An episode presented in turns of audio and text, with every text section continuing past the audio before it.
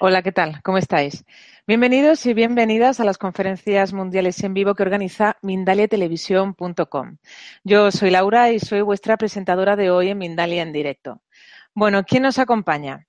Pues hoy nuestra invitada es Cristina Fabre y viene a compartir con nosotros un interesante tema en una charla titulada ¿Te están mintiendo? Herramientas para detectarlo. Cristina es coach transformacional, certificada en PNL, dinamizadora y formadora especializada en distintas habilidades, como por ejemplo atención al cliente, habilidades directivas, coaching comercial, cohesión de equipos o motivación. Se define como una enamorada del crecimiento transformacional y asegura que rediseñando la vida se puede llegar a ser más feliz. Antes de darle la palabra a nuestra invitada de hoy, a Cristina, quisiera recordaros a todos que en mindaliatelevisión.com podéis ver un montón de charlas, de conferencias, de reportajes sobre temas como, por ejemplo, la espiritualidad, la salud integrativa, la alimentación consciente, la evolución o el misterio. Continuamente estamos subiendo vídeos sobre estas temáticas. Decirte también que Mindalia Televisión es un medio más de Mindalia.com, la primera red social de ayuda a través del pensamiento positivo donde miles de personas están pidiendo ayuda o ayudando a otras personas con sus pensamientos positivos. Y ahora sí, le vamos a dar ya la palabra a nuestra invitada de hoy, a Cristina, para que nos pueda dar esas herramientas para detectar si nos están mintiendo o no. Vamos a saludarla. Hola. Hola, ¿qué tal? Hola, ¿qué tal? Bienvenida. Muchas gracias. Bueno, buenas noches desde España. Yo en concreto estoy en la ciudad de Barcelona, en la provincia. Y bueno, quiero agradeceros muchísimo vuestra asistencia porque el tiempo es oro y elegir pasar este ratito conmigo, la verdad es que me parece impresionante. Por supuesto, mi más cálida bienvenida. Gracias también a vosotros, Mindalia, porque hacéis posible que esta difusión llegue a tantísima, tantísima gente. Hoy yo estoy como ponente, pero así de veces estoy también como oyente y aprendo muchísimo, así que ojalá que hoy sea un día muy, muy, muy válido en el que realmente aprovechemos este ratito compartido. Bueno, pues seguro que sí. Gracias por estar aquí. Bienvenida. Y antes de darte la palabra definitivamente, quisiera recordarles a todos que ya pueden participar en el chat poniendo la palabra pregunta en mayúscula a continuación el país desde donde nos están viendo y a continuación ya pueden formular la pregunta en cuestión que finalmente le haremos a nuestra invitada, en este caso a Cristina. Así que gracias por estar aquí una vez más y ya te cedo la palabra. Perfecto. Bueno, nuevamente, eh, gracias a todos, os cuento cuál es mi idea de esta conferencia. Para aquellos que ya me conocéis, sabéis que a mí me gusta que, marque un antes y un después, que no quede solamente en ver, mm, en ver eh, o en escuchar, sino que después podáis ponerlo en práctica. De manera que durante esta conferencia la exposición va a ser aproximadamente de unos 45 minutos y después, como decía Laura, os voy a responder dudas y preguntas en directo, para lo cual podéis ir escribiendo ya en el chat. Para eso, lo que vamos a hacer es que mi imagen ahora desaparecerá porque he preparado un PowerPoint que Laura ya está poniendo, gracias, para que realmente os sirva. Todo lo que solamente escuchamos es imposible que nos quede retenido. De manera que, de manera visual, vais a ver este contenido que si queréis podéis preparar el móvil, hacerle fotografías para que después os resulte, mm, bueno, si queréis repetirla, os resulte más fácil mm, llevar a cabo el aprendizaje.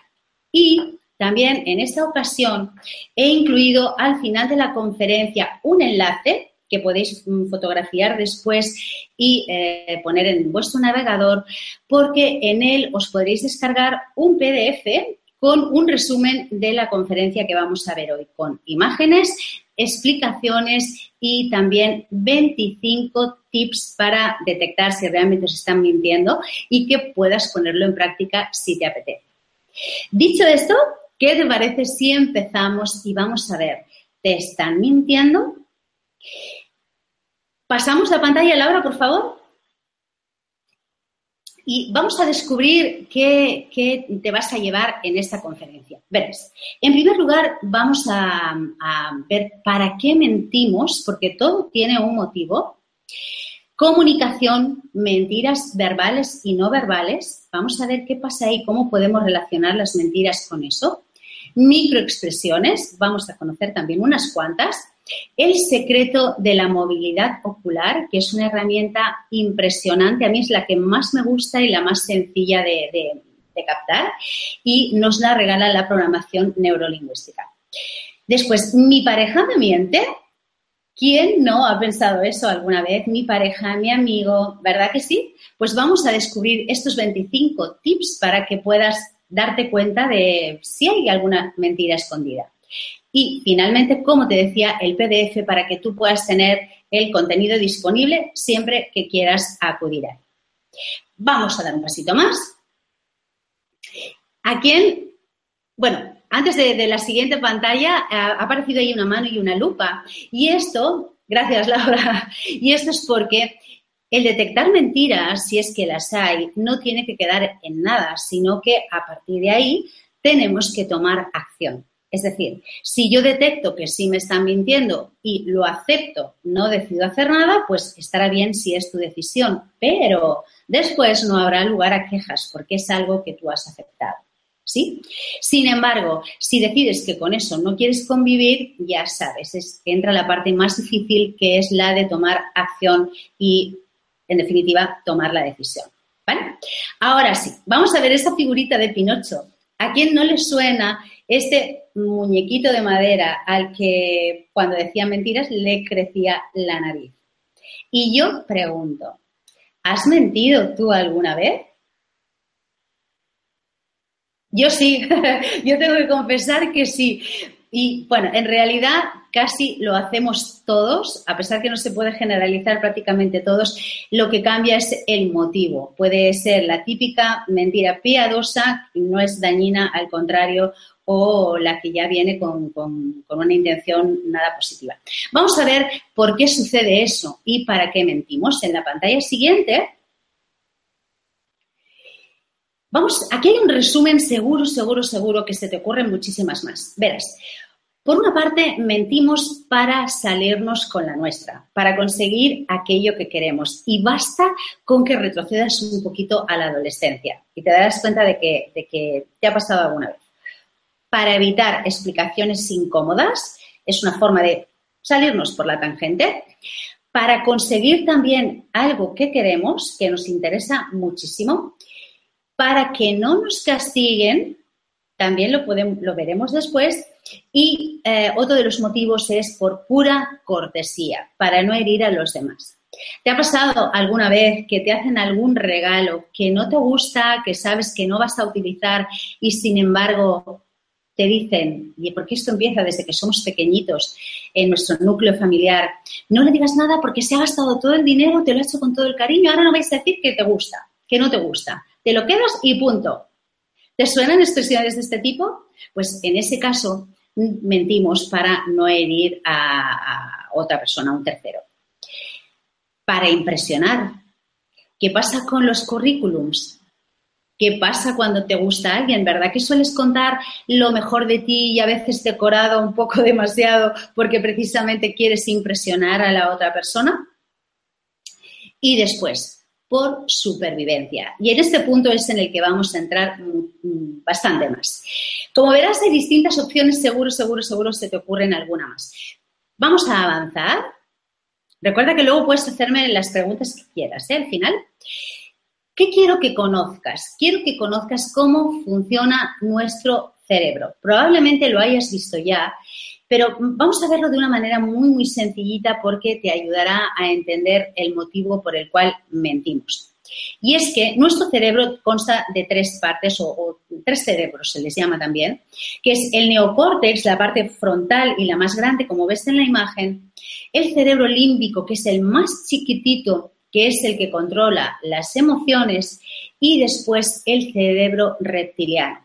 Este cerebro, el más antiguo, es también el que eh, sobre todo gestiona la supervivencia, el que nos hace mantener en esa área llamada de confort, que probablemente habrás escuchado también alguna vez, y que está siempre alerta frente a cualquier suceso que nos pueda pasar. Está muy conectado a nuestro instinto. Y todo esto, en concreto el cerebro reptiliano con el límbico, tiene mucho que ver con el tema de la mentira. Ya vas a ver por qué. Damos un pasito más. Bien, el ser humano toma decisiones por dos motivos. Uno de ellos es para alejarnos de determinadas situaciones o personas y la otra es para acercarnos a. Esto, eh, esto lo, conoce perfectamente la neurociencia, el neuromarketing y de hecho se aplica muchísimo en, por ejemplo, anuncios de televisión en los que, en los que te, para venderte un, producto te dicen de qué te vas a alejar o a qué te vas a acercar. Pues a ese vestido que te gusta, a Depende del anuncio, va a sugestionarte para que conectes emocionalmente con esa decisión y, eh, de, esta manera tomes acción.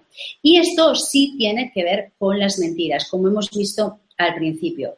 A veces es pues para alejarnos de, mm, de, una situación que no nos gusta, ponemos alguna excusa. Para acercarnos a algo o a alguien que nos gusta, puede ser que también pongamos alguna excusa. Y en ese caso hay que decir que las mentiras no son dañinas, pero el cuidado tenemos que tenerlo cuando, a pesar de no ser dañinas, son recurrentes, se repite patrón, o bien tienen una intención de engaño a, todas, todas, que es lo que vas a, a aprender a detectar durante la conferencia. Vamos a dar un pasito más. Y te pregunto también, para que tú vayas pensando y que no sea un monólogo nada más, ¿has hecho trampas tú alguna vez? ¿Recuerdas la época del colegio cuando había, a lo mejor tú no, pero cuando hacíamos chuletas para copiar? ¿Para qué era eso? Si lo relacionamos con lo que acabo de decirte antes, ¿para qué es? Para alejarnos de un posible castigo, para alejarnos de, un enfado de nuestros padres, que nos priven de unas vacaciones, que nos priven de un regalo, ¿sí? O simplemente para aprobar y el caso contrario y que en ese caso pues te concedan el regalo que te han prometido, la bicicleta, una fiesta, etcétera, etcétera. Por eso decía que desde muy, muy pequeñitos en nuestro núcleo familiar ya se enseña a mm, mentir o, vamos a decir, decorar la realidad. Y solo que este tipo de, actuaciones va generando automatismos que se quedan instalados en nuestro subconsciente y que a veces de mayores seguimos haciéndolo, dándonos o no dándonos cuenta de ello. La imagen que ves de estas dos chicas, ¿A quién no le ha pasado en alguna ocasión también mm, decir o pedir permiso para, para, mm, o poniendo la excusa, que al final es una mentira en toda regla, de que vas a quedarte a dormir en casa de una amiga o en casa de un amigo porque tienes que hacer un examen y no es verdad?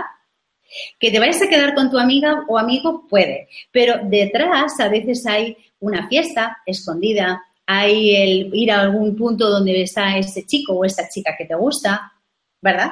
Así es que a veces tratamos las mentiras como algo que está muy, muy, muy lejano y no es así, lo tenemos muy cerquita. Y sobre todo, en la época de la adolescencia, eh, verás con los tips que te voy a dar cómo vas a detectar si lo que te dicen es cierto o no. Vamos a, otro, a otra diapositiva, por favor, Laura. Ahora bien, ¿Detectar mentiras es posible? Sí. ¿Es fácil? No, en absoluto. En absoluto. De hecho, hay muchas cosas que influyen. De hecho, la comunicación, estamos en un mundo interrelacional, interrelacional, perdón, en la que todo son relaciones y por tanto comunicaciones y como ves en la ficha, tenemos lenguaje corporal, que es una forma de comunicar, de hecho, la más potente de todas, el 55% es lo que ocupa, imagínate. La palabra solamente el 7%, por tanto, es importante lo que decimos, pero todavía más cómo lo decimos, porque la voz es el 38%. Y en la siguiente pantalla vamos a ver qué aspectos contemplan cada uno de ellos y que va a ser interesante que conozcas también mm, con respecto a las mentiras. El lenguaje corporal es apasionante y de hecho hay formaciones enteras solamente de esto porque hay muchos aspectos a tener en cuenta para valorar mm, si te mienten o no, ¿no? Para detectar. Influyen las microexpresiones, influyen también los rasgos mm, facial, perdón, rasgos no, movimientos faciales, manos, pies y postura general mm, corporal. Esa es una parcela, pero luego además, con respecto a la voz, también podemos detectar qué está pasando ahí, si hay sinceridad o no. ¿Y qué aspectos influyen? Pues tales como el tono en el que hablamos, la, el ritmo también y la velocidad con la que con la que lo hacemos. Figúrate si hay ingredientes para poder detectar la sinceridad o falta de ella. Vamos a ver en la próxima eh, pantalla qué podemos detectar a través de la palabra y de la voz. Te cuento. Mira, cuando, cuando mentimos, las pausas entre palabra y palabra son más largas. ¿Sabes por qué? Porque quien miente no está tranquilo, no habla desde, desde mm, Mm, sí, desde la tranquilidad, valga la redundancia, y lo que hace es que tiene que ir creando en un proceso muy, muy rápido qué decir después para que no le pillen. Entonces, en esas mini pausas, el cerebro es lo suficientemente rápido para añadir nuevas respuestas. Por tanto, es muy posible que se ralentice la conversación. Lógicamente esto te va a servir si conoces a la persona en cuestión, porque sabes su forma habitual cuando está contento, pero mm, no, no servirá tanto si no conoces a la persona. Tendrás que recurrir a otros tips. Más cosas. El tono de voz, que imagínate que normalmente es así, bueno, no suele ser nunca lineal, pero si el tono de voz es este, en el caso de las mentiras, el volumen baja. Fíjate qué pasa cuando quieres esconderte de algo. ¿Verdad que la tendencia corporal o el movimiento es agacharte? Pues eso es lo que hacemos con la voz. Bajar el tono, que es también como una vía de escape, a ver si más flojito se entera de la mitad. Hay que decir también que en este punto va a influir mucho la personalidad, de la personalidad del interlocutor, porque si es una persona dominante puede ser que haga justamente lo contrario, que se, ponga firme y que eleve la voz pensando que eso le va a dar más razón. Y de hecho seguro que te viene a la cabeza la famosa imagen esta de, o el, comentario de, ¿qué te crees que porque me chillas te, te da más razón? Pues ese puede ser una señal de que te están mintiendo. Pero hay más cosas.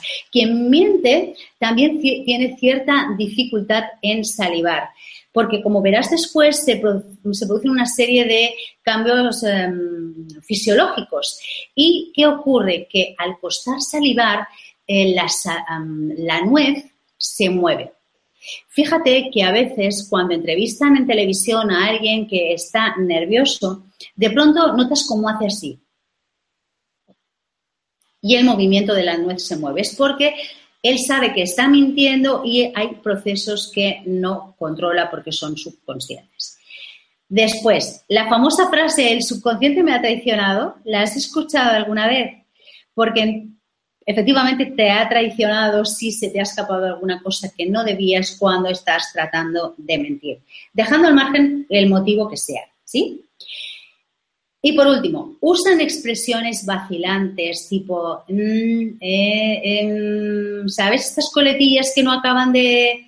¿Por qué pasa eso? Porque esos segunditos, milésimas de segundos, el cerebro ya está preparando qué más decir. Pero hay más cosas. ¿Seguimos, por favor? Expresiones que se utilizan al, mentir. Igual, aquí tienes una relación, pero hay muchas más. Por ejemplo, cuando dicen, ¿quieres que te diga la verdad?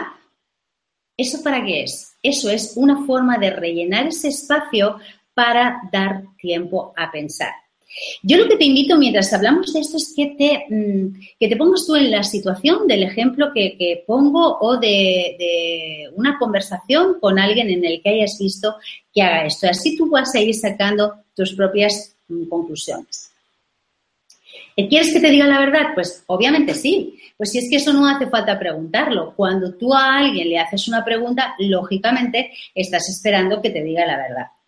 Con lo cual es un relleno que utilizan muy conscientemente las personas que están ocultando la verdad. La famosa frase para, para serte sincera, ahí, cuando te lo dicen en distintas, repetidas veces, piensa que algo están ocultando. Cuando, cuando tú dices la verdad, no tienes ninguna necesidad de como de justificarte para serte sincera, es que yo soy muy franca, es que yo siempre digo lo que pienso. Amiga mía, amigo mío, ese es un clic, un detonador de que no es verdad, porque si es cierto, no tienes necesidad de decirlo. ¿Sabes cómo el, el típico comentario de perro ladrador, poco mordedor? Pues aquí pasa lo mismo. Ni caso, cuando tanto te repitan es que precisamente no es verdad. Más cosas muestran evasivas a ciertas preguntas que le resultan incómodas. Verás cómo tratan de salirse por la, por la tangente diciendo cosas tales como es que tengo prisa, y ahora no puedo seguir, tengo otras cosas que hacer, buscarse ocupaciones para escaparse porque lógicamente crea incomodidad. Y repiten preguntas para ganar tiempo. Por ejemplo, aquí te he puesto una, ¿no? Eh, que se puede hacer a pareja, amigos o hijos. ¿Dónde estabas ayer? Si no tienes intención de mentir, pues lo dices tan abiertamente. Sin embargo, si no vas a decirlo todo por el motivo que sea, haces lo que hemos comentado antes, reformulas preguntas. ¿Quién? ¿Yo? ¿Qué? Ya sabes, ¿verdad? Ese tiempo que necesitas para, crear el, el argumento que quieras utilizar. Y otra de las cosas que también es súper significativa es que el teléfono es mucho más cómodo para quien no te va a decir la verdad. ¿Te ha pasado alguna vez que tienes alguna conversación pendiente con alguien y que ves que no solamente son evasivas, sino que no hay manera de que os veáis cara a cara y que a veces te dice, bueno, pues mira, hablamos por teléfono y ya está? Pues claro, el teléfono oculta muchas cosas que físicamente sí puedes llegar a percibir. Incomodidad, sudor, agitación, etcétera, etcétera. Vamos a dar más pasos. Hasta, hasta aquí, con el tema de, las expresiones y demás, quizás te resulte un poco complicado porque son muchas cosas a tener en cuenta, pero verás cómo cuando, a medida que vayamos avanzando, mm, puedes ir detectando más cosas y al final se trata de hacer un conjunto. En este caso, como habíamos dicho, un pasito más, Laura, por favor, las microexpresiones es algo impresionante que detecta, bueno, es, es un gran detector. ¿Y por qué? Las llamadas microexpresiones faciales son gestos totalmente involuntarios y que no controlamos, que están forman parte de nuestro subconsciente y tardan vigésima de segundo. ¿Qué ocurre? Que revelan el estado de ánimo real que yo tengo en ese momento sin que lo pueda controlar. Por tanto, si estoy agitado, si me ves nerviosa, si tartamudeo, es cualquier, cualquier cosa que denote que no hay tranquilidad puede ser un indicativo de que hay mentira. Y fíjate que la mente es tan poderosa como que solamente el 5% utilizamos conscientemente todo el resto es subconsciente. Y ya hemos visto antes que las mentiras además se, nos enseñan a hacerlo desde pequeñitos, aunque con buena intención. Pasamos una pantalla más. desde pequeñitos, las microexpresiones es algo que, mm, que, sucede sin darnos cuenta. De hecho, fíjate que cuando no hablamos, el lenguaje corporal para las mamás y para los papás es, eh, bueno, es fundamental porque gracias a eso es cuando, mm, cuando puedes llegar a comprender qué le pasa a ese niño, si está incómodo, si tiene un dolor, etcétera, etcétera, etcétera. Nos pasa a nosotros desde chiquititos, lo vamos evolucionando con el paso del tiempo y también, sobre todo, con los animales que... Em, más que entender lo que decimos, ellos lo que se fijan es en el lenguaje corporal que nosotros tenemos cuando, cuando hablamos. Por tanto, como ves aquí, los músculos del rostro están conectados a zonas del cerebro vinculadas a las emociones y, por tanto, eh, se activan cuando experimentamos alguna. Piensa que todo, todo, todo, todo, absolutamente todo lo que hacemos está conectado a las emociones y eso es muy difícil mm, poder modificarlo a menos que trabajes o hagas procesos precisamente para poder gestionarlas. Un pasito más. De hecho, hay que decir también que muchos mentirosos se entrenan, no siempre es inconsciente. Bueno, esta imagen es solamente para reflejarte que lo que estamos, aprendemos a hacer desde chiquititos, de mayores lo mantenemos. Un poquito más.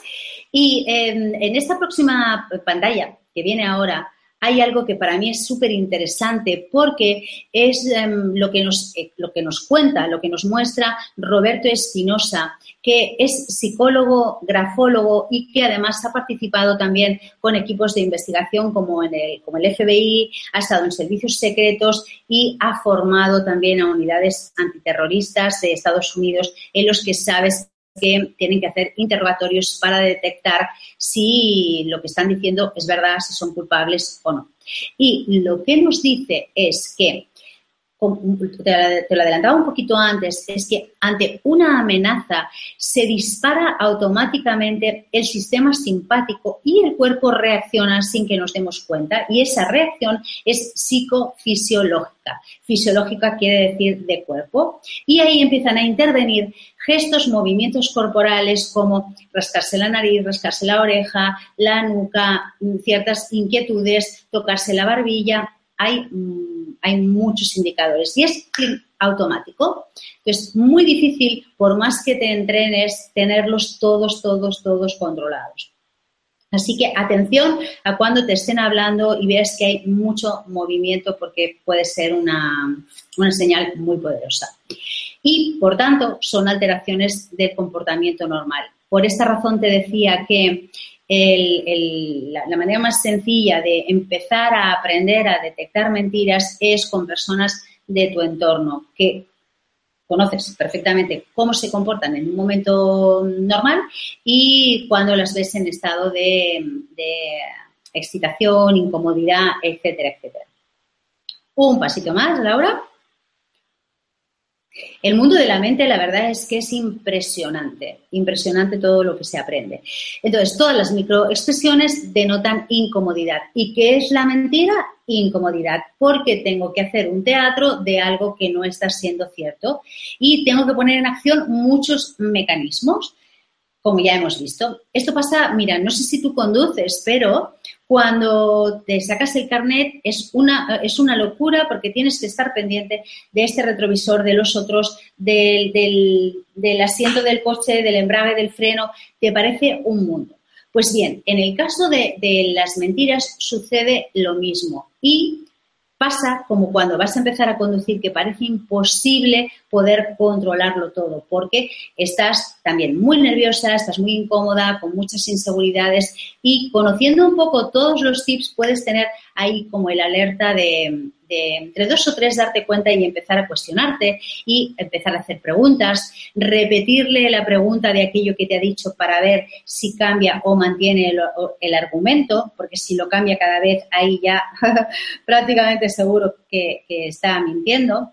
Así que incomodidad va relacionada a posible mentira.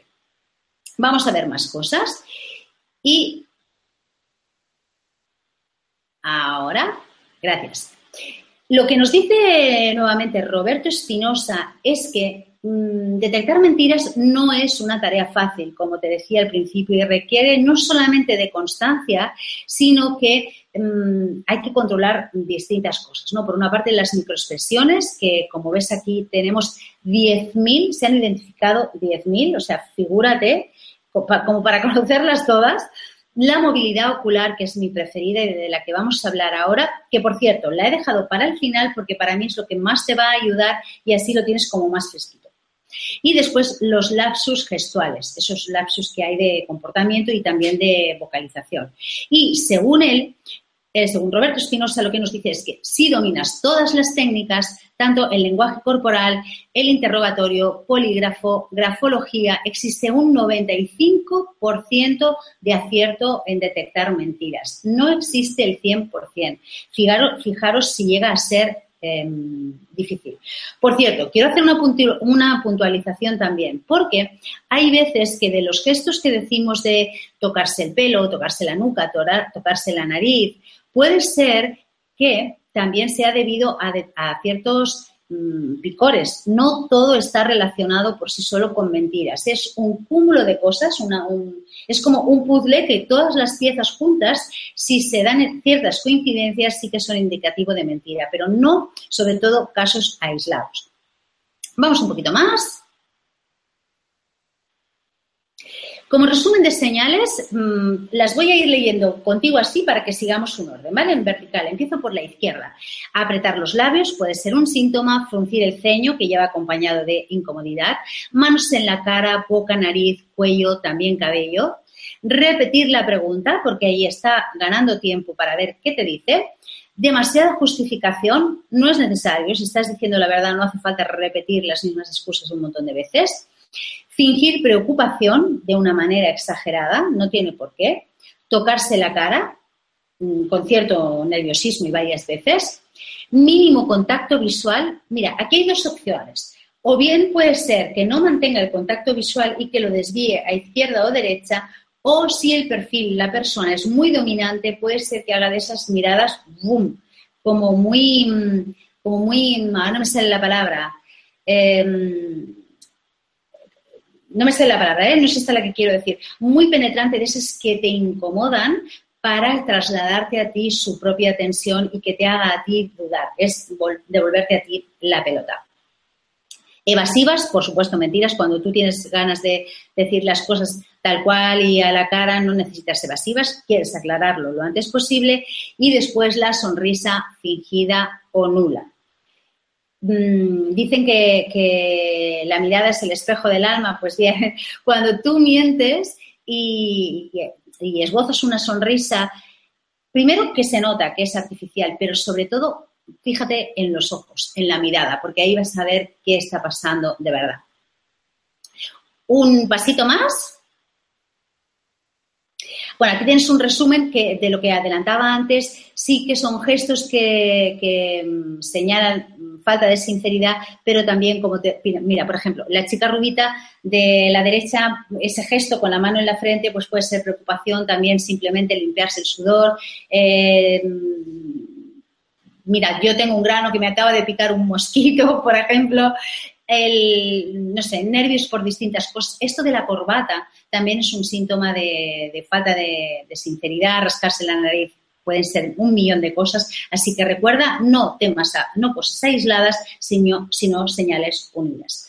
Y ahora, para, para mm, ya acercarnos más al tema del, ocular, que es súper interesante, vamos a ver un poco cómo funciona el cerebro y qué, qué, tiene que ver con la programación neurolingüística. Esas son las dos herramientas preferidas, programación neurolingüística y nuestro cerebro. Bien, la programación neurolingüística estudia los modelos de conducta de los seres humanos. Bien, dentro de esos seres de conducta todos tenemos distintos sistemas representacionales, que es cómo percibimos el mundo externo. Y eh, eh, relacionado con esto se dice que somos visuales, auditivos o kinestésicos, todas las personas. ¿Qué quiere decir esto? Y te pongo un ejemplo para que lo pienses en ti misma o en ti mismo y si no, que, si quieres averiguarlo, en otra persona que le hagas la siguiente pregunta. Mira, eh, pregúntale a alguien que, o para saber tú cómo eres, pregúntate a ti mismo cómo es eh, un viaje a, no sé, cómo es tu excursión favorita o cómo fue el viaje que hiciste a tal lugar.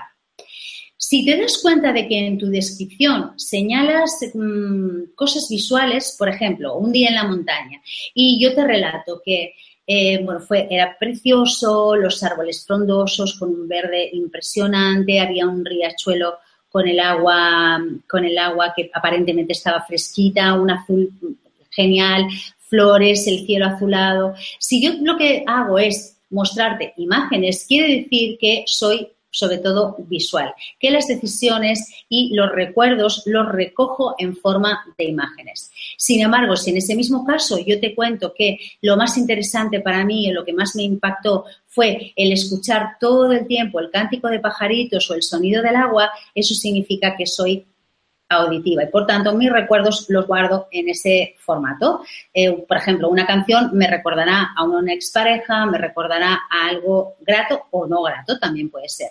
Y kinestésico quiere decir emocional. En el mismo caso de montañas, si yo te digo, mira, era precioso el lugar, pero sobre todo, sobre todo, sobre todo, para mí lo más importante es la sensación de paz, lo relajada que yo estaba allí, eso quiere decir que soy más kinestésica, más de sentir las emociones. Acuérdate de esto como una herramienta porque la vamos a utilizar ahora con lo de los ojos. Y la siguiente es también que conozcas el tema del cerebro, pero desde otra vertiente. Y es que si antes lo mirábamos como de perfil, ahora lo vamos a mirar desde arriba. Y es que nuestro cerebro está dividido en dos partes. Una, la racional, que es la izquierda, y la derecha, que es nuestro hemisferio derecho, perdón, nuestro hemisferio eh, creativo y más emocional.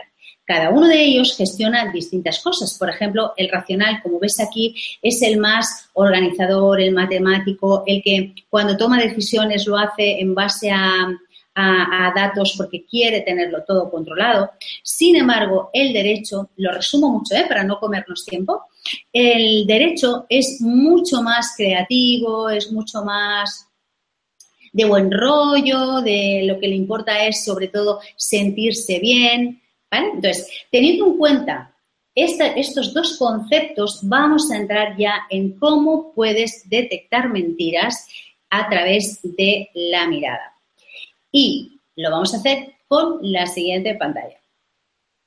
Bueno, ¿cómo lo llevas? ¿Vas pensando ya en situaciones tuyas o ajenas? ¿Sí? Seguro, seguro que vas a empezar a darte cuenta de, ciertas cosas. Bien, movilidad ocular según la programación neurolingüística. Ves que aquí arriba, tú cuando tienes una conversación con alguien, lo más normal es que le mires directamente a los ojos. Pues bien, ¿qué sucede si en una conversación yo miro hacia la derecha o miro hacia la izquierda? Fíjate en la imagen que pone visual, si vamos de arriba abajo, pone visual, auditivo o kinestésico, ¿verdad? Que es lo que te acabo de contar ahora de nuestros sistemas representacionales. Pues bien, ¿te acuerdas que, imagínate, haz así como si te giraras a la pantalla y por tanto, imagínate viendo tu lado mm, en una conversación mirando el lado derecho. Si haces eso, el lado derecho está conectando con tu hemisferio creativo e imaginativo. Quiere decir, por tanto, que no estás diciendo la verdad, sino que estás creando, estás imaginando contenido. Sin embargo, si la persona con la que estás hablando mira hacia la izquierda, está conectando con su cerebro racional y por tanto lo que está haciendo es recordar, ir a su baúl de los recuerdos para sacar toda la información que necesita en ese momento. De manera que sin entrar en más detalles de si es, eh, por, ejemplo, te lo voy a decir, eh, si eh, vamos a que miro a la derecha, ¿vale? Si me estoy inventando algo y yo soy visual, lo que haré es imaginarme una imagen. Si soy auditiva, me, me imaginaré un sonido, mi vista irá así. Y si soy kinestésica o más conectada a mi diálogo interior, miraré hacia abajo.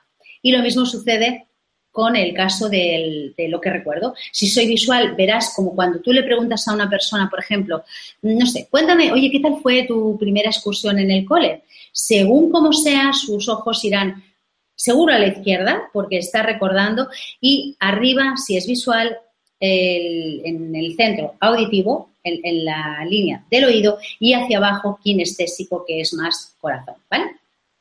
Ahora bien, para empezar a ponerlo en práctica, quédate solamente con que cerebro derecho emocional y creativo, por tanto, invento si miro hacia la derecha y el izquierdo racional, datos y recuerdos. Por tanto, ahí sí están diciendo la verdad. Vuelvo a decir que como, dato aislado, ¿eh? porque habría que tener en cuenta más cosas, pero es una de las, eh, de las herramientas más poderosas porque se puede aprender mucho del lenguaje corporal, pero la mirada es un microgesto tan, tan, tan rápido que es dificilísimo, dificilísimo que se pueda controlar. Un pasito más y ya casi estamos por terminar. Espero que vayas preparando tus preguntas. Ahora, la gran pregunta de mi pareja me miente ¿Quién no lo ha pensado alguna vez? Mi hijo, mi hija, pues vamos a, recopilar ciertos tips para darte cuenta. Fíjate ya las, posturas corporales. Así ya no hay un diálogo mm, que fluya, sino cierta incomodidad. Así que en la siguiente pantalla lo que vamos a ver ya son 10 mm, tips que he preparado, más 15 de regalo que ahora te recordaré cómo puedes, mm, cómo puedes eh, obtenerlos.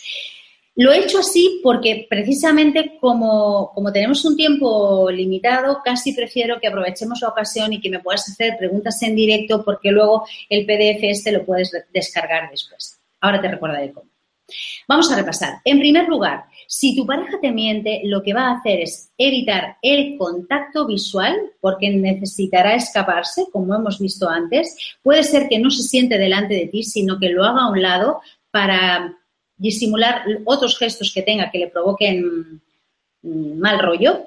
Y eh, sí es cierto que si conoce el lenguaje ocular, lo que probablemente haga sea mantener la mirada, pero en ese caso la verás forzada, forzada porque a lo mejor ni siquiera pestañea. Sabe que si te mira fijo, difícil que pueda engañarte. Ahora, eso se puede mantener muy poquito tiempo, así que recuerda lo que has aprendido porque te va a servir y mucho. Su expresión, pues lógicamente, tensa e incómoda, ¿vale? Cuando, cuando, tenemos miedo a que nos pillen, pues nos incomodamos. El cuerpo. El cuerpo suele estar recogido en la imagen que veías antes. El chico aparece con los brazos cruzados, ella tapándose la cara. Mm, podrían ser ambos gestos de, de incomodidad.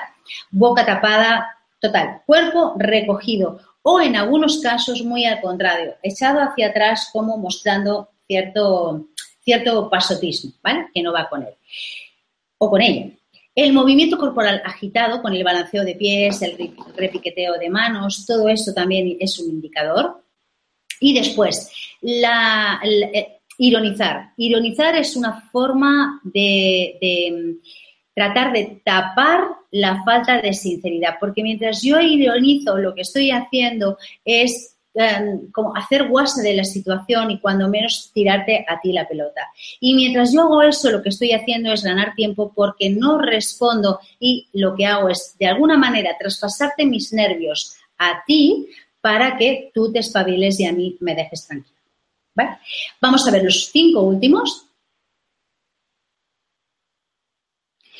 Y otra de las cosas que puede pasar es, pues te la adelantaba, ¿eh? reclinarse hacia atrás eh, corporalmente y mm, mirar a ambos lados. Muy poquitas veces mantendrá el contacto visual. Estate muy pendiente de eso porque también es un gran detector de mentiras. Después, ponerse a la defensiva, así de veces sucede en las relaciones de tú a tú. Y echarte en cara algo. Cuando veas que te dicen, sí, pero ¿y tú? Bla, bla, bla, bla, bla, ya está, ya te está llevando a su terreno. Entonces, ahí no te dejes, porque en este momento él está inventando. Fíjate después en sus ojos, en lo que te dice, y si tienes dudas, reformula nuevamente la pregunta, porque verás como muchas veces el argumento cambia. Otra cosa, las situaciones incómodas no nos gustan, por tanto, intentará evadirlas como hemos visto antes o intentará terminar con comentarios como, mira, ahora no puedo seguir con este rollo, cuando te tranquilices, cuando estés más calmadita, yo tengo cosas que hacer, ahora no puedo estar por esta historia, en fin, cualquier cosa que se le ocurra para zanjar la conversación y librarse. La sonrisa, por supuesto, será forzada, la famosa sonrisa de anuncio y los ojos te van a decir que mm, en absoluto está sonriendo, sino al contrario, y em, reformulará tus preguntas para ganar ese tiempo. Bien, pues hasta aquí y el tiempo que nos permite esta conferencia, tienes estos tips para ir poniendo en práctica con tus personas más, eh, más allegadas. Si tienes dudas con algún familiar, con tus hijos, con tu pareja, trata de poner en práctica lo que acabas de aprender.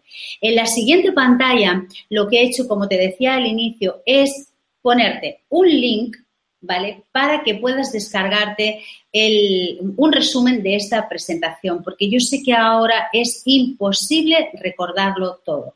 La manera de que puedas tenerlo con imágenes también es un PDF, eh, con, imágenes y un resumen y los 25 tips. Si empiezas a trabajar un poquito en ellos, verás que vas a empezar a notar cosas. Siempre dejando muy claro, como has visto durante la presentación, que, em, según nos decía Roberto Espinosa, es difícil y que nunca puedes acusar a, alguien de mentirte 100%.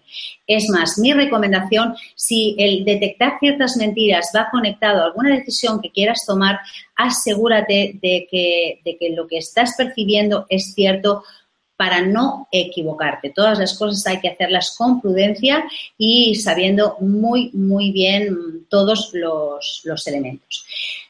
Um, en este mismo link, mm, uh, una vez que puedas verás como te pedirá solamente el nombre y el correo al que quieras que te lo envíe y a partir de aquí puedes recibir hasta que tú quieras próximas conferencias o algunas formaciones o talleres que vaya haciendo. En el momento que no quieras, pues eh, eh, anulas la, suscripción y listo. Por supuesto, es gratuito. Y bueno, por mi parte, y ya con esta última diapositiva, darte otra vez las gracias por estar aquí, por compartir este ratito conmigo, por permitirme aportar lo que yo aprendí en su momento y decirte que si quieres saber un poquito más de mí, puedes hacerlo a través de cristinafabre.com o bien entrando a mi Facebook personal, perdón, profesional, en el que voy poniendo contenido de valor gratuito para que vayas aprendiendo más cosas que te puedan ser útiles. A partir de ahora y cuando Laura decida, pues nada, eh, escuchar todas las preguntas que quieras hacerme. Muy bien, pues muchísimas gracias, Cristina, por toda la información que has compartido ahora mismo con nosotros. Es el momento, antes de empezar con las preguntas, de recordarles a todos que Mindalia es una ONG sin ánimo de lucro y tiene dos objetivos fundamentales. Uno, ayudar a difundir el conocimiento humano y dos, impulsar la solidaridad planetaria por todos los medios. Ya sabéis que justo debajo del vídeo, en la descripción escrita, podéis encontrar toda la información necesaria sobre Mindalia y Mindalia Televisión. ¿Para qué? Pues, por ejemplo, podrás encontrar información para suscribirte a nuestro canal de YouTube, e informarte de nuevos directos, también para visualizar vídeos ya publicados, para hacerte voluntario o voluntaria de Mindalia o para hacer una donación económica a la ONG Mindalia, si es así como lo deseas. Y ahora sí, es el momento de pasar ya a la primera pregunta, Cristina. Muy bien. Bueno, pues nos pregunta Lucía desde Colombia. ¿Cómo creer a alguien a quien le es fácil mentir y manipular? Bueno, pues buena pregunta, Lucía. Mira, yo lo que te diría, ¿cómo creerle? No, si quizás te refieres a cómo detectarlo, pon en práctica lo que has visto mm, ahora, durante la conferencia. Descárgate el documento y ponlo en práctica, porque aunque es cierto que hay actores y que aprenden a mentir, recuerda que lo de la mirada es muy, muy sutil y ahí nadie, nadie, todo el mundo Mm, o casi todo el mundo escapa por ahí. Porque yo puedo controlar el, mirarte fijamente mientras te hablo, pero mm, no puedo hacerlo durante todo el tiempo y menos sin pestañear. No puedo estar quieta constantemente mientras hablo. Por tanto, date cuenta de cómo gesticulas, si se toca sobre todo zonas faciales y hacia dónde desvía la mirada cuando tú le preguntas algo. Y recuerda, hacia la derecha está inventando.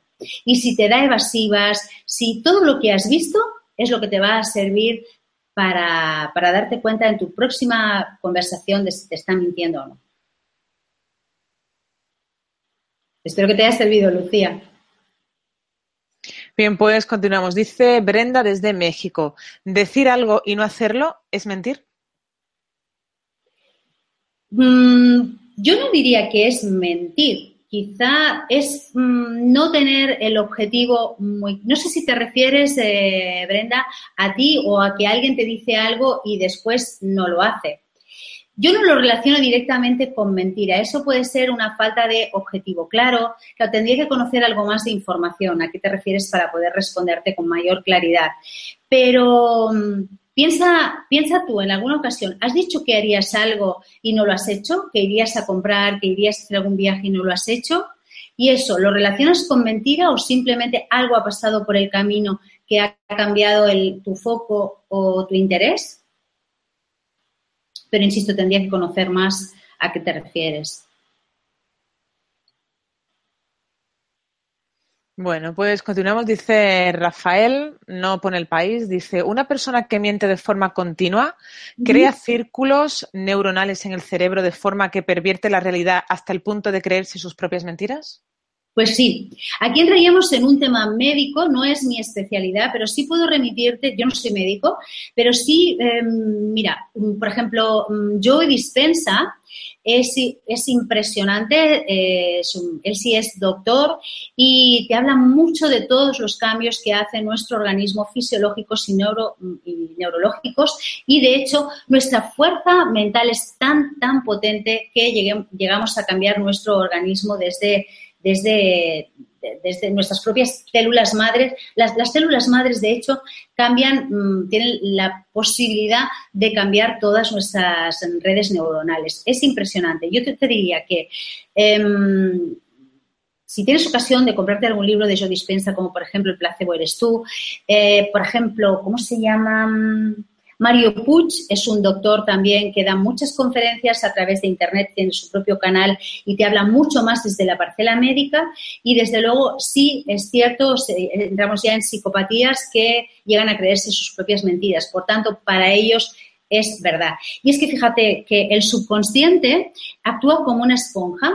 Entonces, todo lo que le decimos llega un momento que él lo hace, se lo cree y a partir de repetirte mucho, mucho, mucho una mentira, acabas creyendo que es verdad. Lo que ocurre es que ahí entramos pues en una parcela en la que entra ya la salud, porque desde luego no es en absoluto sano. Pero la respuesta es Rafael. Bien, pues nos dice Miriam desde España, cuando una persona por costumbre suele ocultar vivencias del día a día y su explicación de no comunicarlas es porque no tiene importancia, ¿se le puede llamar mentira? Eh, para mí una mentira, para definir mentira, es decir algo contrario a lo, a lo que mm, es real. Es decir, aquí entramos en que hay distintas percepciones, cada cual tiene diferentes percepciones, ¿vale? Entonces, para lo que para ti puede ser real, tal vez para mí no. Ahora bien, si yo, por ejemplo, te digo que em, tendríamos que ceñirnos a los hechos. Si yo te digo que ayer no estuve con mi amiga y he estado, eso es una mentira. Si yo he estado mm, con una amiga y no te lo digo, para mí no es mentira. Sí es ocultar la verdad, pero no mentira. Ahí hay que negociar y saber para qué hace eso y porque normalmente tenga patrones instalados de, de familiares suyos, esté siguiendo la repetición de alguien que influyó muchísimo, muchísimo en su infancia. Si a ti te afecta, lógicamente tienes que tener muchas conversaciones con esta persona y entender los distintos estilos de comportamiento para ver si podéis llegar a, un punto en común, aunque no es fácil. Bien, pues nos preguntan desde Italia. Rosa dice, ¿es verdad que hay mentirosos profesionales? ¿Cómo debemos reaccionar frente a ellos? Mira, si los detectas, escápate, escápate. Sí que los hay, sí que hay personas que trabajan muchísimo, muchísimo en mentir. De hecho, bueno, mira, un estafador. Un estafador es una persona que se ha especializado en mentir y utiliza unas estrategias, controla mucho el lenguaje corporal, controla mucho todos los, eh, todas las señales porque realmente vive de eso. Entonces, si realmente tú te das cuenta de que esa persona es así, yo lo que te diría es escapa ya porque si él vive rodeado de mentira, sin lugar a dudas, a ti también te está mintiendo. Así que sal corriendo. Son los más difíciles de detectar. Y aún así, de verdad, la mirada, la mirada, la mirada, las microexpresiones faciales. Cuando haya dudas, concentraros en eso, que es lo que más, mm, lo que más os puede ayudar a detectar. Bien, pues pregunta Robson desde Brasil, ¿cómo relacionarse con una persona que es mitomaníaca? ¿A qué te refieres con mitomaníaca? Pues no sé, lo podemos lanzar de nuevo en el chat y que lo aclare. Sí, por favor. Vale, lo podemos un poquito más tarde. Muy bien. Vamos a continuar entonces. Eh, nos dicen desde España. Beatriz dice, ¿las personas que no miran a los ojos en una conversación mienten o son tímidas? Son, mira, qué buena pregunta porque es un síntoma de timidez también. De hecho, está más asociado a la timidez que a la mentira. Entonces, para detectar si, además de tímido, es mentiroso, volvemos a lo mismo, a, los tips que has aprendido en la conferencia, ¿vale? En el a ratitos, aunque sea ratitos, te mirará a los ojos. Entonces, haz ahí una pregunta y, una pregunta, aunque no sea demasiado importante, y mira a ver qué hace, hacia dónde desplaza sus ojos para darte cuenta de si está de si te está diciendo la verdad o no. Me refiero a una pregunta que tú puedas detectar algo, ¿eh? aunque no sea algo súper significativo para ti. Pero sobre todo es timidez, sí señora. Por eso es que fíjate, es que hay tantas cosas a tener en cuenta Bien, pues continuamos. Dice Brenda desde México, ¿por qué cuando sospecho que la persona con la que estoy hablando me está mintiendo me pongo tan nerviosa?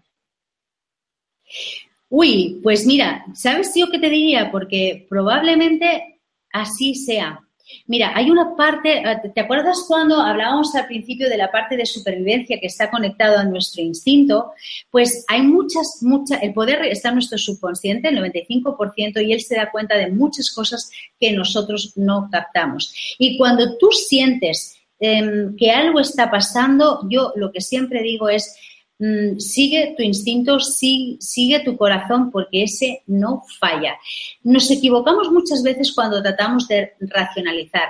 También es cierto que cuando alguien nos interesa mucho, a pesar de que, sepamos o intuyamos que nos está mintiendo, ¿qué hacemos? Justificarle, porque por alguna razón nosotras mismas, nosotros no queremos. Mm, no queremos darnos cuenta de que nos está mintiendo. Y por tanto, ahí lo que está sucediendo es que esos cambios fisiológicos se den en nosotros mismos. Sin embargo, es una alerta a tener en cuenta. Si te pones nerviosa es un indicativo de tu, tu propio cuerpo te está dando señales de que efectivamente lo está haciendo, lo más seguro al menos.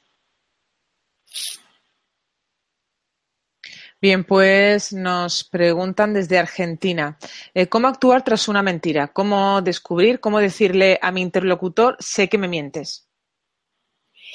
Bueno, ahí tendrías que decidir si vale la pena decírselo o no. Verás, como decía al principio de la, al principio de la charla, lo importante es que si hacemos el ejercicio de tratar de descubrir las mentiras, tiene que ser para algo. Si detectas que no te mienten, enhorabuena, ¿no? Estamos como de fiesta.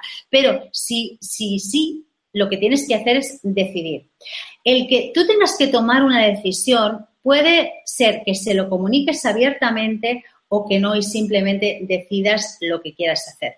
Eso es una cuestión muy, muy, muy particular que yo, tengo que decirte que he hecho ambas cosas. ¿eh? Cuando lo he tenido muy claro, lo he dicho abiertamente y a sabiendas de que la otra persona me la va a rebatir y sobre todo teniendo muy clara mi decisión. Es decir, si Muchas veces cuando le decimos a alguien, es que sé que me estás mintiendo, ¿sabes lo que estamos haciendo inconscientemente? Esperar que nos den argumentos para ver si yo percibo algo que me, dé, que me haga darme cuenta de que la equivocada soy yo y que él me está diciendo la verdad. ¿Para qué? Pues porque a lo mejor no me quiero alejar de esa persona, quiero mantenerme cerca. ¿Vale? Así que mm, haz como quieras. Yo cuando he dicho, en mi caso particular, cuando he dicho, mm, bien, sea ciencia cierta que me estás mintiendo y la decisión es esta, ya significa que es que me da absolutamente igual lo que me diga porque estoy, lo he cerciorado. Lo único que tienes que saber es que si lo dices, te lo van a rebatir, ¿vale? Vas a entrar probablemente en otro nuevo conflicto. Si no lo dices y actúas, eso que te ahorras, pero también va un poco con tu, con tu propia personalidad. Lo que tú decidas estará bien siempre que tomes la decisión adecuada, que es no permitir que te mientan más. Bien, pues dice Clara desde España, ¿por qué un niño de 10 años puede llegar a mentir constantemente? ¿Cómo trabajar con él? Mira, los niños normalmente cuando hasta los 5, hasta los 7 añitos normalmente somos esponjas de todo lo que escuchamos.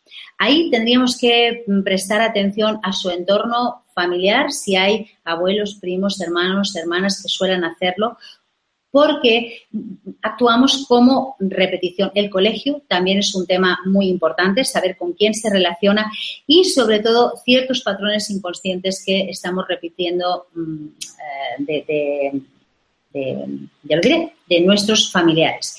Yo lo que haría es, si en esa edad que está en el colegio, ponerlo enseguida en marcha, de, en marcha mm, eh, con, una charla con el tutor o con el psicólogo para que averigüe por qué lo hace.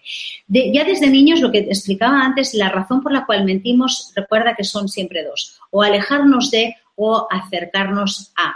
Entonces, hay que hablar con el niño, mm, que lo haga un experto que te apoye y empieza a detectar por qué lo está haciendo. Muchas veces se puede conseguir también a través de dibujos, porque ahí el subconsciente actúa directamente y pueden verse si está mintiendo o no. Pero mi recomendación es que lo pongas en manos de, un psicólogo, de una persona especialista, porque se está a tiempo de cortar. Piensa que cuanto más tiempo se espere, más difícil porque va a ir generando automatismos.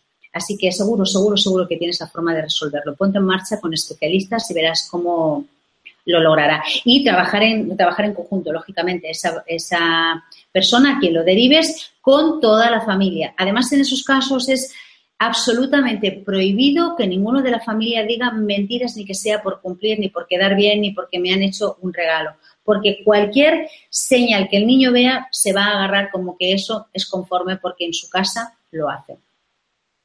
Espero que te ayude. Ponte en manos de alguien. Bien, nos preguntan desde México. Mi mente me engaña mucho y mi subconsciente se creyó la mentira. ¿Qué podría hacer para educar mi mente y si se puede desgranar mi subconsciente? Uf, esta pregunta es súper interesante, pero nos da para una formación entera.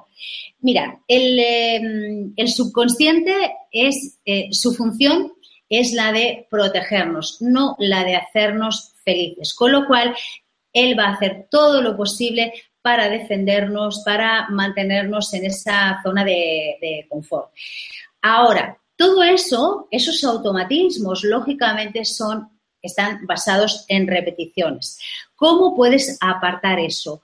Con constancia y con nuevas repeticiones. Es decir, seguro que has oído de las, de las famosas afirmaciones positivas. Hay mucha gente que no cree en ellas, hay otras que sí. Yo creo firmemente porque las, las aplico, bueno, yo, alumnas, muchísimas doctores, mira, Mario Puch, el doctor Mario Puch precisamente habla de esto también. Una forma de desplazar el, mira, imagínate que tienes en, en tu baño, en la pica, agua estancada con un tapón. Ese agua estancada son pensamientos y cosas negativas que hacen que yo me mienta, que me sabotee, que me engañe, etcétera, etcétera. Son miedos, creencias, etcétera, etcétera. Para eso cambiar, ¿yo qué tengo que hacer? Poner agua fresquita, darle al grifo y vaciar el, botón.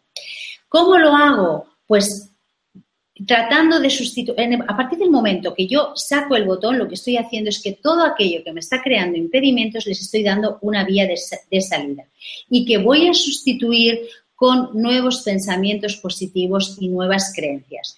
Eso es un tema mucho más largo. Yo sí puedo decirte que el de, bueno, de, hecho, asistentes en esta conferencia hay alumnas mías con las que estamos trabajando y todo pensamiento y toda emoción puede cambiar con instalando nuevas creencias de forma consciente. Por tanto, primero, detectar qué te está pasando inconscientemente, qué estás haciendo, con qué te saboteas y a partir de aquí sí se puede ver cómo puedes sustituirlos. No es fácil, ningún cambio es fácil, pero se puede hacer. De hecho, bueno, mm, se consigue. Bueno, pues nos pregunta Juliet, eh, si una persona a todo le tiene una respuesta, ¿puede ser síntoma de mentira? Mm, bueno, quizás es muy osado, no, a lo mejor es sencillamente que esa persona es muy espabilada, es muy rápida mentalmente, pero no, no tiene por qué. Piensa que si una persona tiene respuesta a todo, normalmente es así, es su forma de ser, no tiene por qué estar relacionado con la mentira. De todas formas, por rápido que sea, piensa que si miente estará incómoda y vas a empezar a detectar todos esos gestos sutiles en la voz, en la gestualidad, en, en el cuerpo, en las expresiones, en la mirada, Fíjate, a partir de ahora, cuando vuelvas a hablar con él, repásate el PDF y entrar en una conversación con esta persona. Y empieza a fijarte, verás cómo, te darás cuenta de, pequeñas cosas. Sobre todo los espacios, también muy importantes. Los espacios, el mm, ¿y qué quieres decir? ¿A qué te refieres? ¿Y por qué me dices esto? Todas estas preguntas significa que está pensando. Y los ojos, los ojos a la derecha está inventando. Verás cómo te servirá. Bien, pues dice Rosana desde España, si te mienten constantemente y puede llegar a ser patológico, ¿cómo puedo hacer ver a los que quiero que esa persona está mintiendo? Pues al final todo le creemos hasta que se le pilla la mentira. A ver, em, sí es cierto que hay mucha gente que, miente de forma sistemática y eso necesita, necesita ponerse en manos de, de un, de un terapeuta, de un psicólogo, y luego hacerle creer a los demás que, me está mintiendo, pues es que yo creo que basta con decirlo. Otra cosa es que después te crean a ti. Quizá lo que deberías hacer, no sé si te sirve esto, es explicar en qué casos has detectado la mentira, cómo la has detectado y sobre todo proponer alguna, alguna solución. Y casi te diría que no solamente mencionar las mentiras que ha dicho, sino qué efectos ha causado en la familia, qué, mm, qué perjuicios, qué, qué, cosas va a hacer que afecten negativamente al núcleo familiar si eso no se resuelve. Y añadiendo, mira, he pensado que ¿por qué no probamos? ¿Por qué no hacemos esto? ¿Por qué no lo ponemos en manos de un psicólogo? ¿Por qué no lo ponemos en manos de un coach? O mm, lo que consideréis oportuno para hacer ver porque desde luego afecta a toda la familia. Y llega un momento en que si no se frena va a más, a más, a más. De hecho, las mentiras crecen. Bueno, ponía yo antes el ejemplo de un estafador. Un estafador empieza siendo un pequeño mentiroso. O sea que hay que cortarlo por todos los medios. Bien, pues pregunta José desde México. ¿Cómo detectas a los que saben camuflar sus reacciones? Uy, ¿sabes qué pasa? Que es que todas no pueden. Sí pueden muchas si conocen lenguaje corporal y, cómo modular la voz, pero no pueden con todo. De verdad que no. Y vuelvo a insistir en lo mismo. Mira que me estoy poniendo pesada ¿eh? con el movimiento ocular, pero es que eso no se puede controlar. Por más que tú trabajes, sí puedes controlar estar estático, en una conversación y decir, venga, en esta conversación yo no me voy a mover, no muevo las manos para nada, no me voy a tocar el pelo, no voy a hacer esto, voy a mirar fijamente, no pestañeo, pero es que llega un momento en que no se puede. Entonces, verás como en algún momento algo lo delatará. Te preguntará a ti, hará espacios, bajará el tono de voz, tal vez haga lo contrario, lo eleve demasiado. A cualquier pregunta, es interesante que hagas preguntas, preguntas, preguntas, porque en esas preguntas lo vas a dejar descolocado y va a tener que pensar. Es muy distinto que te diga esa persona lo que quiere, en forma de monólogo, a que tú interrumpas y le hagas preguntas que corte esa dinámica, porque ahí tiene que reaccionar y sus ojos se van a, movilizar hacia un lado u otro y ahí vas a tener un pequeño clic.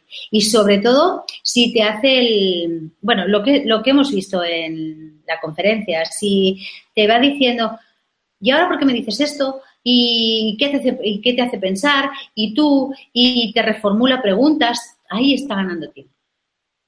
Así que fíjate en esos detallitos, ya verás. Pues dice Desiree desde Panamá. Eh, ¿Por qué una persona miente aun sabiendo que ya uno sabe la verdad? ¿Qué opinas de eso?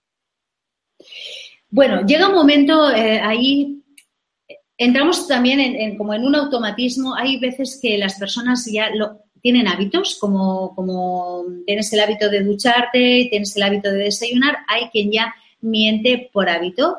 Entonces, en algunos casos incluso llega a aparecerles un juego. Hay que decir que cuando lo hacen así, eh, a ver, la persona con la que están hablando corre cierto peligro porque mm, para ellos, como decía, se convierte en un juego. Y entonces lo que tratan de hacer es especializarse para ver si no se les pilla.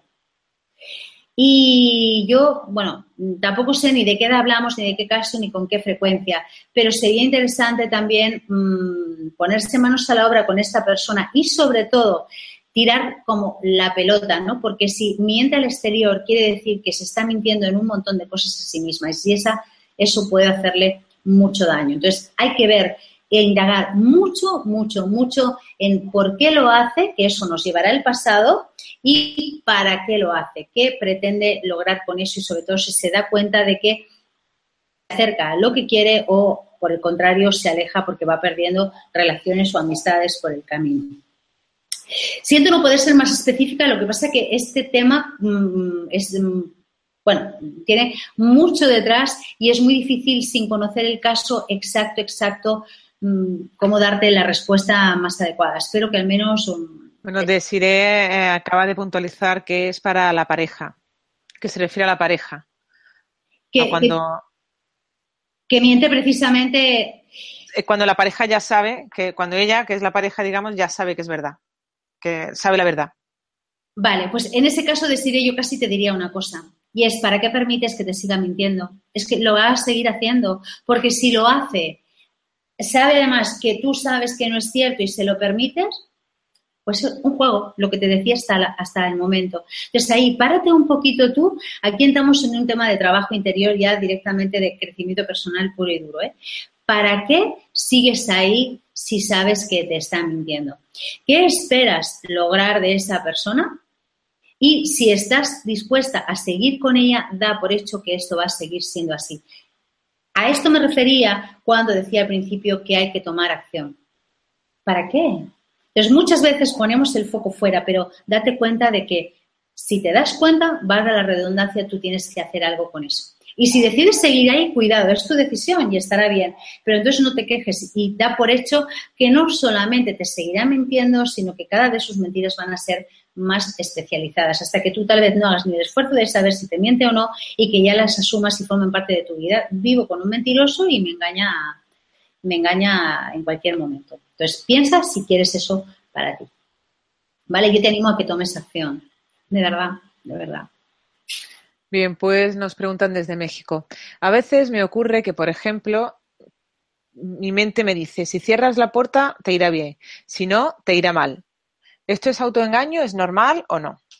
Esto es normal. Este es nuestro cerebro reptiliano, ese que nos protege tanto, porque estamos acostumbrados a estar como en nuestra, en nuestra zona de, confort, ¿no? Entiendo, entiendo lo de la puerta como esto, ¿no? Si yo cierro la puerta, estoy segura, estoy protegida, seguro entre comillas, estoy protegida, estoy segura, y si abro la puerta, que, que yo lo interpreto, no sé si se refiere a eso, con em, el, abrirme a nuevas oportunidades, ahí estoy asumiendo riesgos porque no controlo mi espacio.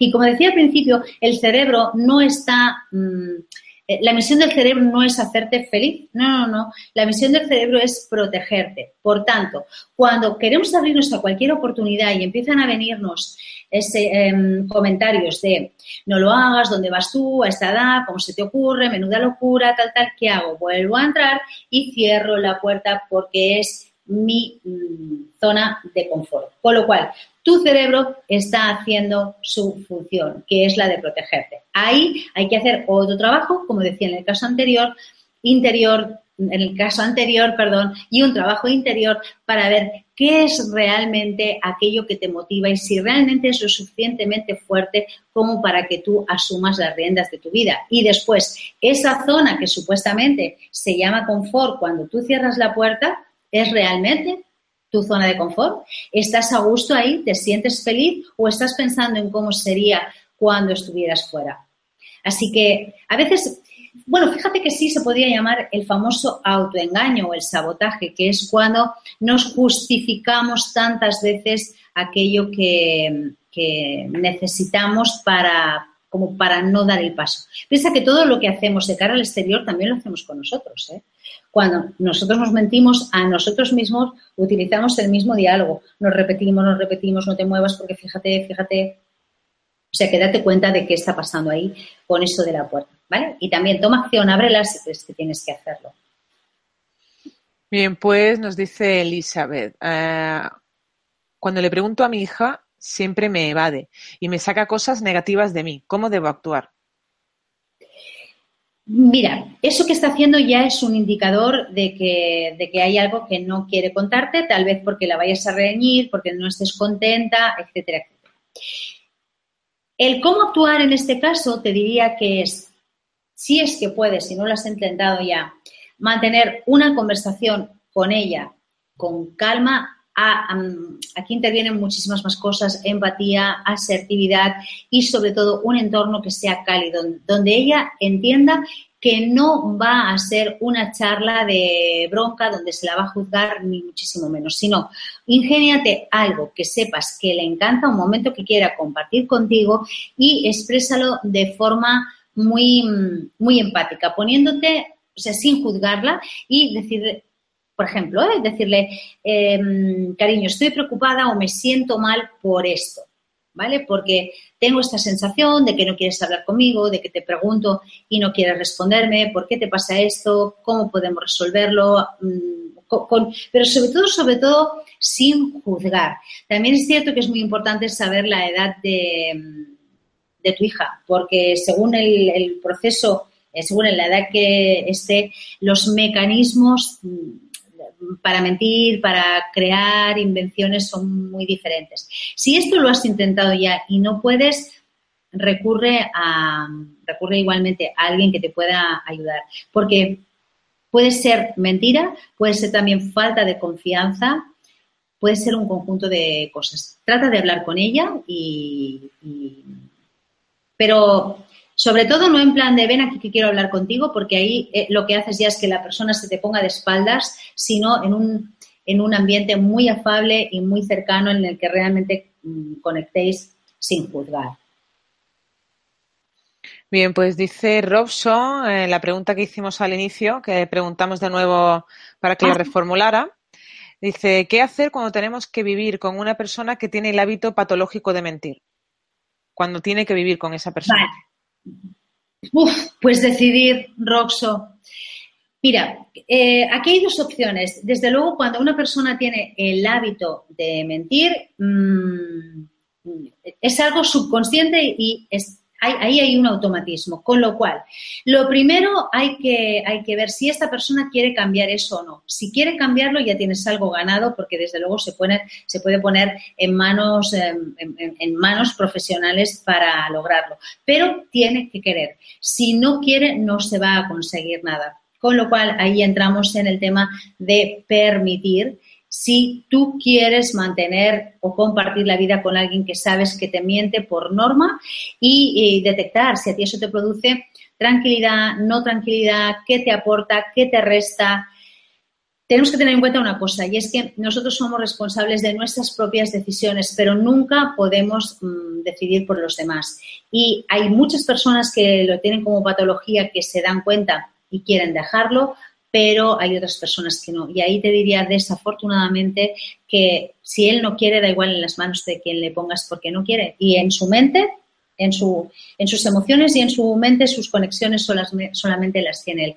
De hecho, fíjate que poniendo un ejemplo paralelo, eh, nadie puede dejar de fumar a menos que quiera. Nadie. Por más que se diga que, que es perjudicial para la salud, que está mal visto, que es da igual. Cuando uno quiere, puede lograrlo, pero si no, no. Así que, bueno, te deseo, no sé, ánimo, fuerza, ojalá puedas lograr que quiera resolverlo y si no, mm, decidir o quedarte ahí a sabiendas de lo que sucede o, tomar una decisión, Rosa. Bien, pues dice Amparo, ¿cómo hacer que la intuición me sirva de testigo o de apoyo para descubrir al mentiroso? Pues haciéndole caso. Mira, ¿sabes una forma de desarrollar todo el tema de la intuición? Las meditaciones. Las meditaciones son geniales, sobre todo antes de irte a dormir, y tienes en, YouTube infinidad de ellas y verás cómo puedes encontrar alguna guiada para desarrollar tu intuición.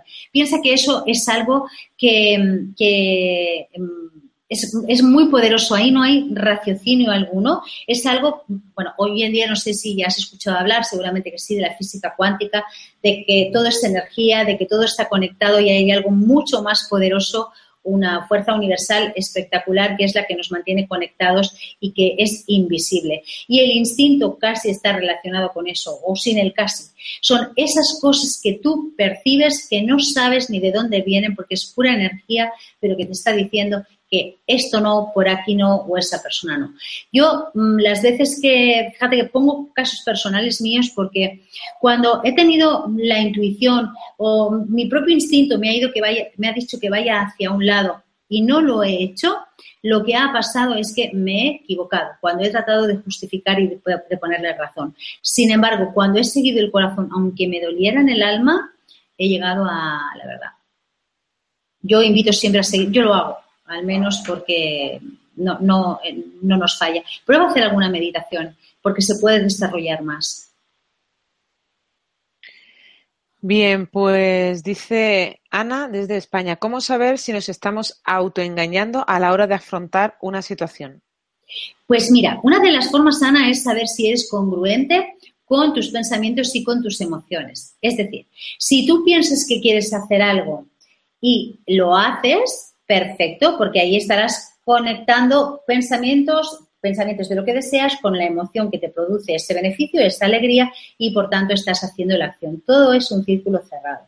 Sin embargo, cuando el, el autosabotaje o la mentira empieza cuando tú piensas algo, dices que quieres hacer algo, pero no lo haces y ahí entras, en lugar de la rueda giras cuando empezamos a poner palos a la rueda.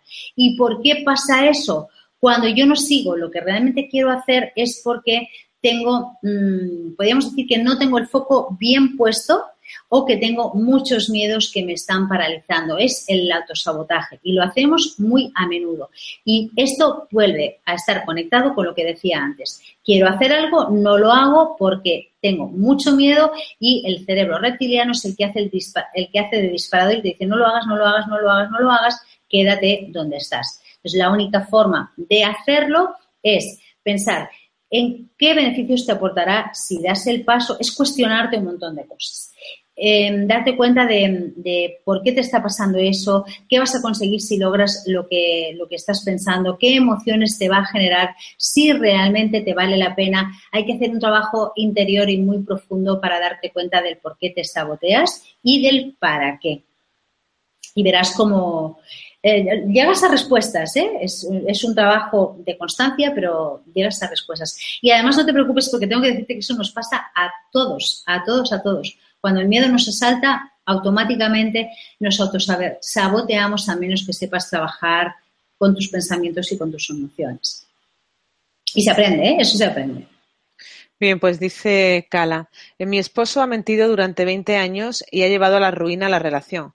Lo malo es que mi hijo es igual. ¿Qué puedo hacer? Tal vez me separe porque todo esto me supera. Pues bendita paciencia. La verdad que, mira, a lo pasado, pasado está, de eso no puedes hacer nada. Siento que, hayas vivido esta, situación porque desde luego tiene que ser muy difícil. En el caso de, de tu hijo, mm, manos a la obra hace lo posible por él está siguiendo el patrón de su padre y además como le ha ido bien, pues ya está, va a seguir el patrón, pero no solamente contigo, ese va a ser el patrón que vaya a seguir con su, con su futura vida de pareja si llega a tenerla y probablemente también los amigos porque ya lo tiene automatizado. No sé de qué, de qué edad estamos hablando, pero haz lo posible por, por Mira, yo eh, escuché en una ocasión, me acaba de venir a la mente ahora, que una señora más o menos en tu situación similar, como el hijo ya tenía, era adolescente, 17, 18 años creo, y no quería ponerse en manos de psicólogo, coach, etcétera, etcétera, bajo ningún concepto, lo que hizo fue, eh, ¿cómo era? Mm, sí, contactó con un amigo de un amigo psicólogo para que conectaran en una actividad y de forma camuflada pudiera detectar qué estaba pasando ahí, porque no había forma de que quisiera él. Y realmente detectó ciertas cosas. Desconozco cómo terminó porque no seguí la historia, pero tal vez sea una pista. Y si has acumulado ese dolor hasta ahora, pues bueno, yo es que soy partidaria de alejarnos de todas aquellas situaciones que nos hacen pupa, como también hice yo en su momento, y nunca es tarde cuando la dicha es buena. Así que dejar de, de vivir entre mentiras es posible es posible. Y si necesitas ayuda y quieres contactar conmigo, siéntete en la libertad de hacerlo y, bueno, si quieres que te ayude, yo estaré encantada de, poder hacerlo. Espero que te sirva la respuesta. Bien, pues continuamos. Dice, ¿existe la ocasión en la que mentir sea positivo? Pregunta Clara desde España. España, qué bien. pues, em, bueno, más que positivo, a ver, ¿qué caso se me puede...? Mira, un caso que se me ocurre que pueda ser positivo. Imagínate que hay una persona mayor enfermita en casa y que, y que de pronto el, el hijo, el nieto, ha tenido un, un accidente de moto, me lo invento, estoy poniendo un caso feo, pero ha tenido un accidente de moto y a lo mejor, pues yo qué sé, tiene que estar unos días de baja. Pues una mentira puede ser decirle que no, que está todo perfecto y que no ha sido nada o que ha sido un rasguño o, o, hasta bueno, si omites el accidente no, porque ahí no sería mentira, sería omisión. Pero si decorar la verdad en ese caso puede ser positivo porque a esta persona a lo mejor le afecta mm, de una manera muy, muy negativa. En ese caso, yo podría decirte que es, es lo que se llaman las famosas mentiras piadosas que no hacen ningún mal. El problema de las mentiras es cuando, cuando pues, son recurrentes y cuando hay una mala intención detrás de ella, pero no siempre es así. También hay que discernir un poquito. Si con una, con una mini mentira, con esa mentira piadosa, estás ayudando a alguien y no estás dañando a nadie, pues bueno, yo creo que todos las hacemos y, bueno, creo que las seguiremos haciendo. Bueno, pues vamos a lanzar ya la última pregunta. Dice Hugo desde México. ¿La gente que miente puede transmitir sentimientos o emociones positivas que te hacen creer en ellos? Por ejemplo, conferenciantes cristianos. ¿Seguir sentimientos o intuiciones? Mira, normalmente cuando las mentiras están conectadas a emociones, siempre. Bueno, los seres humanos siempre decidimos en base a, a emociones, más conectadas con nuestra parte racional o no. El tema es que se puede entrenar Sí, lo que ocurre es que no todo. Hay microexpresiones muy, muy sutiles que no se pueden controlar. Y de verdad que la, mirada es una de ellas. De hecho, bueno, fíjate, por ejemplo, eh, un actor podríamos decir que miente, porque no está haciendo su papel, ¿verdad? Eh, está interpretando el papel de otro, con lo cual está haciendo un personaje que es una mentira y lo puede desarrollar prácticamente a la perfección. Ahora bien, cuando tú tienes un tú a tú, siempre hay pequeñas señales que están tan, tan ligadas al subconsciente. Piensa que una microexpresión, de las cuales hay 10.000, es una, una milésima de segundo. Es, es, una vigésima de segundo, perdón. Es tan rápido que eso no se puede gestionar. Entonces, habrá un clic que verás en, su expresión, en su mirada, en su gesto, algo que va a detectar que, no está siendo sincero. Lo que pasa es que hay gente que está muy, muy bien trabajada, desde luego. Conferenciantes, políticos, hay gente que, da conferencias, por ejemplo, ¿cómo se llaman mm, las sectas? Los líderes de sectas son personas que están entrenadas también para eso. Ahora, ¿pueden estar fingiendo durante las 24 horas del día? No. Siempre hay algún momento en el que bajan la guardia y ahí puedes detectar si lógicamente estás muy pendiente. Espero que te sirva. Y que cerremos una, una última pregunta con éxito. Bueno, pues muchísimas gracias, Cristina, por todas las respuestas y por toda la información que has compartido hoy con nosotros. Han sido muchas las personas que se han unido desde países de todo el mundo, como por ejemplo Panamá, Italia, México, Argentina, Colombia, España, Brasil. Gracias. Gracias por acompañarnos, por estar ahí. Ya sabéis que vuestra participación es muy importante. Esta conferencia puedes verla de nuevo en mindaliatelevisión.com para repasar conceptos y también para compartirla en tus redes sociales. Y también en mindaliatelevisión.com puedes ver la programación de las próximas conferencias de Mindalia en directo. Y ahora le vamos a dejar unos segunditos a Cristina para que pueda despedirse. Bueno, pues por mi parte, nada más, enviaros un abrazo virtual a todos los que habéis estado aquí, a los que habéis participado en vuestras preguntas. Espero que os haya servido, que os haya ayudado y mm, no sé si hay opción la hora de ponerles el link por si quieren descargarse el... para que puedan hacer una foto, si es posible. Pues un segundito. Porque así, haciendo la foto, pueden descargarse el, resumen. Y bueno, gracias por la participación. Espero haber resuelto las preguntas.